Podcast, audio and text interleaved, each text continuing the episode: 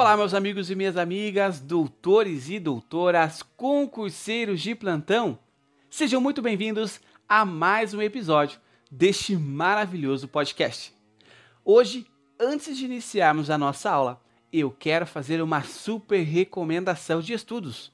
Se você ainda não se sente seguro para gabaritar a matéria de direito constitucional, ou se ainda você precisa de um direcionamento para os seus estudos, eu apresento a vocês o professor Normírio Tesseroli. Ele é mestre e professor de constitucional em cursos preparatórios para concursos. Se você precisa e necessita aprender direito constitucional, é com o professor Normírio Tesseroli que você vai aprender. Sabe por quê? Porque ele tem um material totalmente voltado para a carreira que você necessita, seja ela para carreiras policiais, carreiras dos tribunais ou até mesmo para ser aprovado na prova da ordem. Então, eu vou deixar aqui na descrição deste episódio o contato dele. Meus amigos, chega de perder tempo e corre lá para garantir o seu material por um preço imperdível de condição especial que ele vai fazer para você. Ah, e não se esqueça de falar que você faz parte da família Direito Penal do Zero. Assim, você vai ter aquele descontaço top. Meus amigos, agora vamos para nossa aula, porque hoje a aula está imperdível. Vamos iniciar a nossa aula sobre aborto, um crime que tem previsão expressa no artigo 124 seguintes. O crime de aborto, ele é um crime que vai ser julgado perante o tribunal do júri. Sabe por quê? Porque o artigo 74, parágrafo 1 do Código de Processo Penal diz.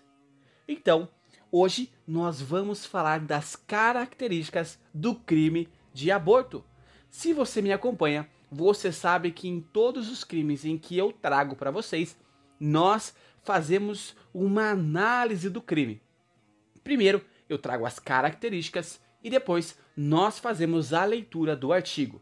Por que, Jean, você faz a leitura? Porque muitas vezes você que me escuta não está munido da legislação, tá bom?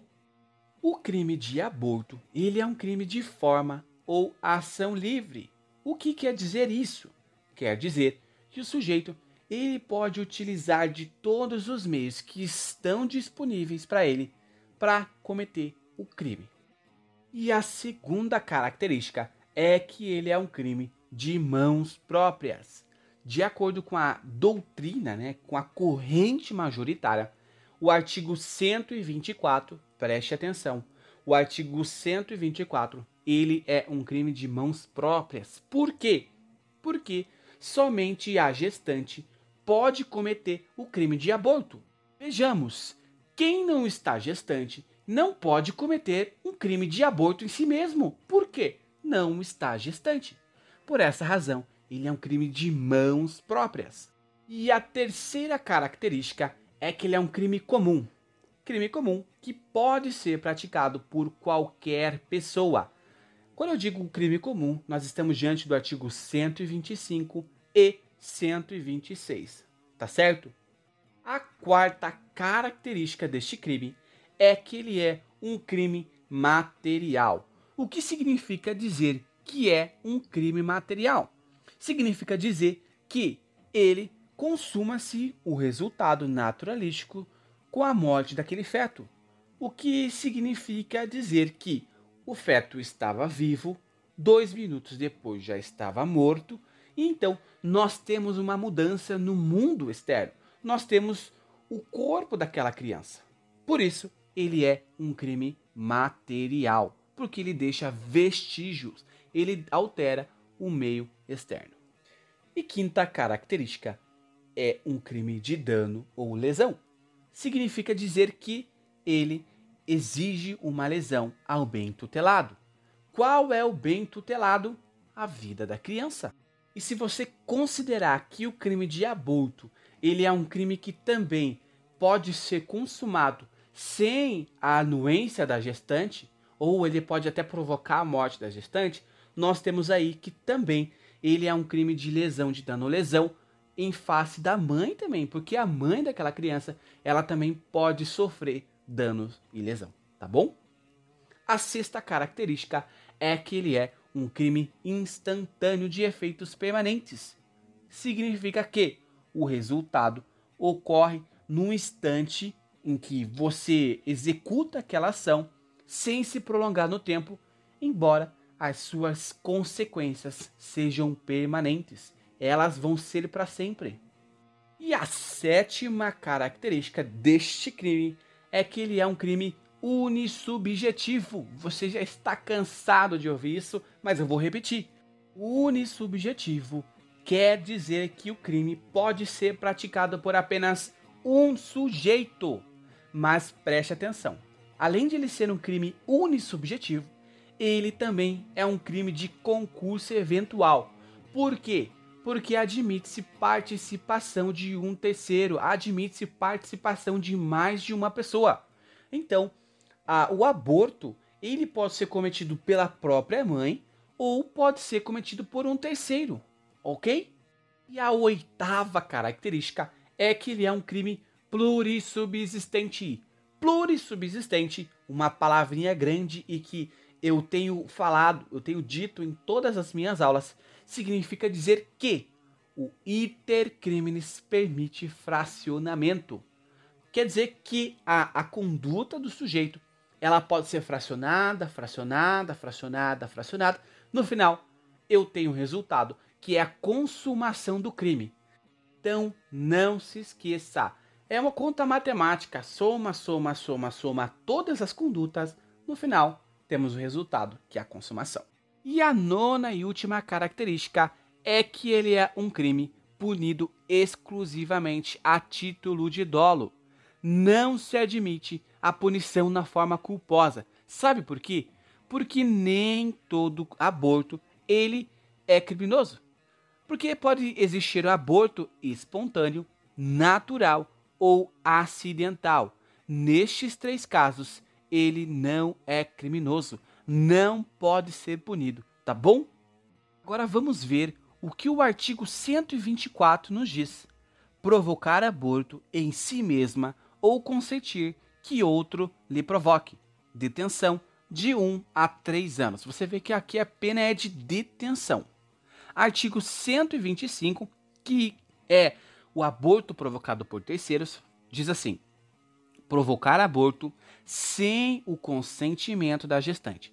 Vejamos que no 124 é a própria gestante que comete o aborto em si ou ela autoriza que um terceiro faça. Já no 125, ele diz que o aborto é provocado por terceiros sem o consentimento da gestante. No 126, nós temos provocar o aborto com o consentimento da gestante. Aqui, nós temos o consentimento da gestante. No 125, sem, sem consentimento, e já no 126, com o consentimento da gestante. Também nós temos o parágrafo único do 126, que nos diz assim: aplica-se a pena do artigo anterior se a gestante não é maior de 14 anos ou é alienada ou débil mental, ou se o consentimento é obtido mediante fraude, grave ameaça ou violência. Aqui você consegue perceber que o legislador vai aplicar o artigo 125, que é o aborto provocado sem consentimento da gestante. E aí você fala, mas Jean, mas eu não compreendo porque pode ser que a gestante, essa menor de 14 anos, ela fale, olha, eu autorizo que você provoque o aborto. Mas você deve lembrar que ela é menor de 14 anos, ela é alienada ou ela é débil mental. Nesta, por esta razão, ela não responde por si mesma. Então essa anuência dessa gestante, desta menor, ela é inválida. Por quê? Porque não produz efeitos válidos. Ela não responde por si mesma. Ela precisava de ter alguém que é o responsável legal por ela para autorizar ou não o cometimento do aborto. O crime de aborto, ele também pode ser punido na forma qualificada. Você encontra a partir do artigo 127 que nos diz assim: as penas combinadas nos dois artigos anteriores, ou seja, 125 e 126, são aumentadas de um terço, olha só, um terço, se as consequências do aborto ou os meios empregados para provocá-lo, a gestante sofre lesão de natureza grave e são duplicadas se a qualquer dessas causas lhe sobrevém a morte. Então, se a gestante tiver uma lesão de natureza grave, você aumenta um terço. Agora, se resultar na morte desta gestante, a pena é duplicada. Perfeito? Então essa é a causa, são as causas qualificadas. E aí, nós temos o artigo 128 que nos diz assim: não se pune o aborto praticado por médico. Então, o aborto praticado por médico, ele não é punido. E aí nós temos a ressalva. O, o, o, o 128, ele nos traz as, a, a, o aborto necessário. Nos traz o inciso 1 e o inciso 2. Inciso 1 nos diz assim: se não há outro meio de salvar a vida da gestante. Então o médico vai verificar de acordo com o caso e falar: olha, se este feto permanecer na gestante, ela vai morrer. Então, neste caso, o médico opta por cometer o aborto e, neste caso, o aborto não é punido. Por quê? Porque ele foi realizado de forma a salvar, resguardar a vida daquela mãe gestante. Já o inciso segundo, ele, ele traz as, a, o aborto no caso de gravidez é, fruto de estupro. Então ele diz assim: se a gravidez resulta de estupro e o aborto é precedido de consentimento da gestante ou, quando incapaz, de seu representante legal. Sobre este assunto, já foi julgado pelo STF a, a DPF número 54, em 2012, que decidiu é, por declarar inconstitucional a interpretação segundo a qual a interrupção da gravidez do feto anencéfalo é conduta tipificada no inciso. Então, neste caso, quando você está diante de uma gestação a, a qual a criança ela é um, um, um feto anencéfalo, neste caso, você pode interromper a gestação Exatamente por quê? Porque essa criança que é um feto anencéfalo, ela não possui atividade cerebral. Então, neste caso, a criança vai nascer e logo em seguida ela vai falecer. Então você vê aqui neste caso que o aborto cometido nestes casos não é considerado como um criminoso. Mas vale ressaltar que a mãe não pode praticar por si mesma, ela precisa ter os, um, um laudo médico e deste lado médico, ela vai até uma clínica, até um médico, para que ele faça, é, realize esse procedimento, ok? E o próximo destaque que eu quero é, trazer para você é que, é, como nós já havíamos falado, a gestante que provoca o aborto em si mesma, ela responde pelo 124. Já se o colaborador da gestante, aquele que auxiliou naquela empreitada criminosa, ele vai, a, a princípio, ele vai responder pelo 126 do Código Penal. Por quê? Porque ele é um tipo próprio. Eu quero destacar para você aqui que essa situação ela é uma situação que figura como exceção à teoria monista. O que diz a teoria monista? A teoria monista nos diz que o crime, ainda que praticado por várias pessoas em colaboração, continua único e indivisível.